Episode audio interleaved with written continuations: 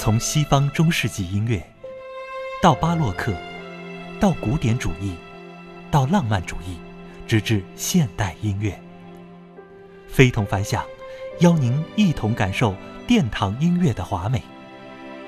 听，聆听古典。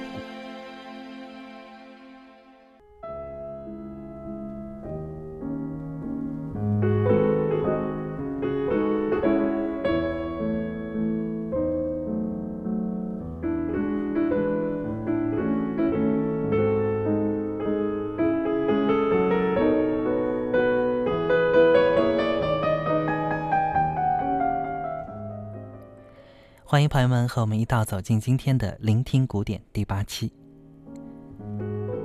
我们现在听到的背景音乐，这是一首非常知名的古典钢琴佳作，叫做《深 C 小调圆舞曲》。这首作品是来自波兰作曲家肖邦献给他的亲密爱人乔治桑的作品。虽然两个人啊最终没有能够突破重重的阻碍走进婚姻殿堂，但这首圆舞曲却充分表达了。肖邦的痴情和坚持。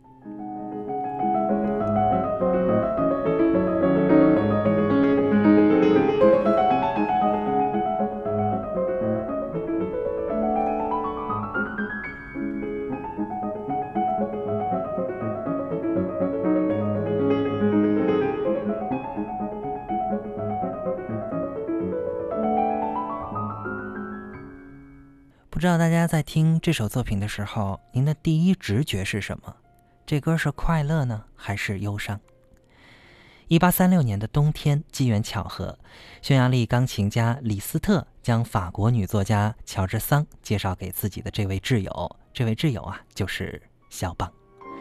肖邦呢，其实是一个外表非常的纤弱而又儒雅温柔的一位男子。他呢，对这位乔治桑的第一印象啊，其实并不太好。两个人第一次见面之后啊，肖邦甚至不禁问李斯特：“哎，她真的是女人吗？我有点怀疑。”肖邦为什么会这么问呢？其实，一八零四年的乔治桑他出生的时候啊，呃，应该算是跟肖邦比起来大上六岁了，个子矮小。也这个肤色呢也非常的深黑，前额很窄小，在很多人的眼中啊，乔治桑并不是一个美丽高贵的女子，甚至呢，她的言论啊是那种大胆犀利、反传统、反大男子主义的，喜欢像男人一样吸烟，经常啊也是女扮男装的出现在各种场合，是一个可以说是奇葩人物吧。但是随着时间的推移，肖邦和乔治桑的接触也是越来越频繁。肖邦呢，却渐渐地发现，和这个大胆奔放甚至叛逆的女作家在一块儿啊，可以尽情地倾诉内心深处的很多情感。于是呢，他与乔治桑就开始了正式的交往。之后，便和他呢，在地中海的马略卡岛一起生活了将近九年的时间。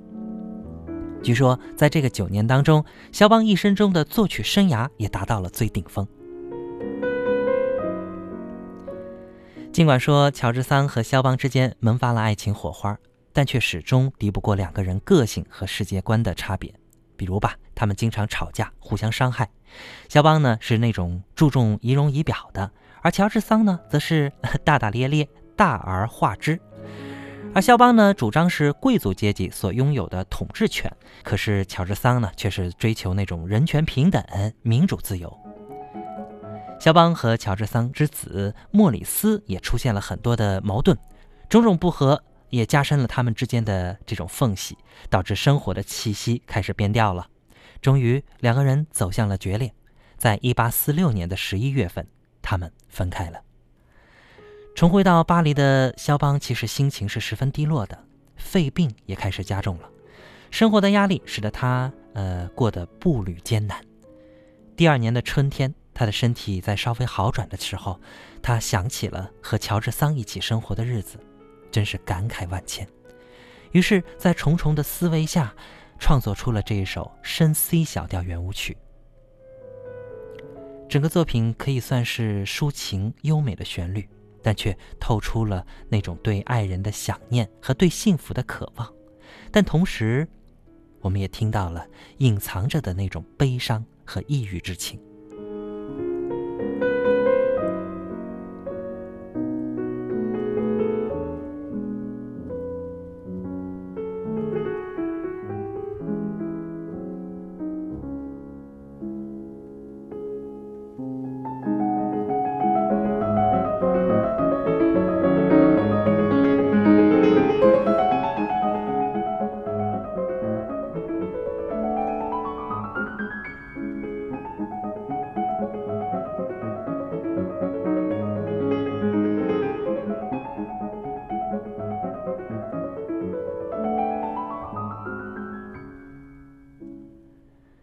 其实故事到这儿呢，还并没有结束。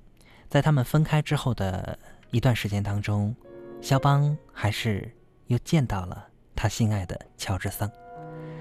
在一八四八年的一天，肖邦去玛丽昂夫人家中做客，不期而遇的见到了曾经的爱人乔治桑。当时两个人啊，已经是一年多没有见面了。肖邦将自己内心的激动掩饰得很好。故作镇定地向对方问候，问道：“你好吗？”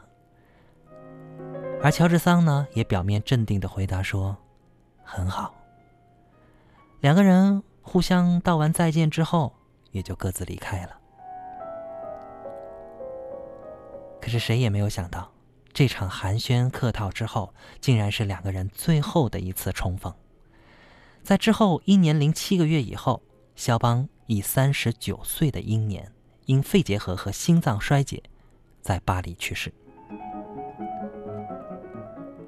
在他死后，有人在肖邦的日记当中啊，还找到了一小撮来自乔治桑的头发，可想而知啊，肖邦他心里是时刻惦记着乔治桑，也以一种让常人难以理解的方式，他在怀念着他。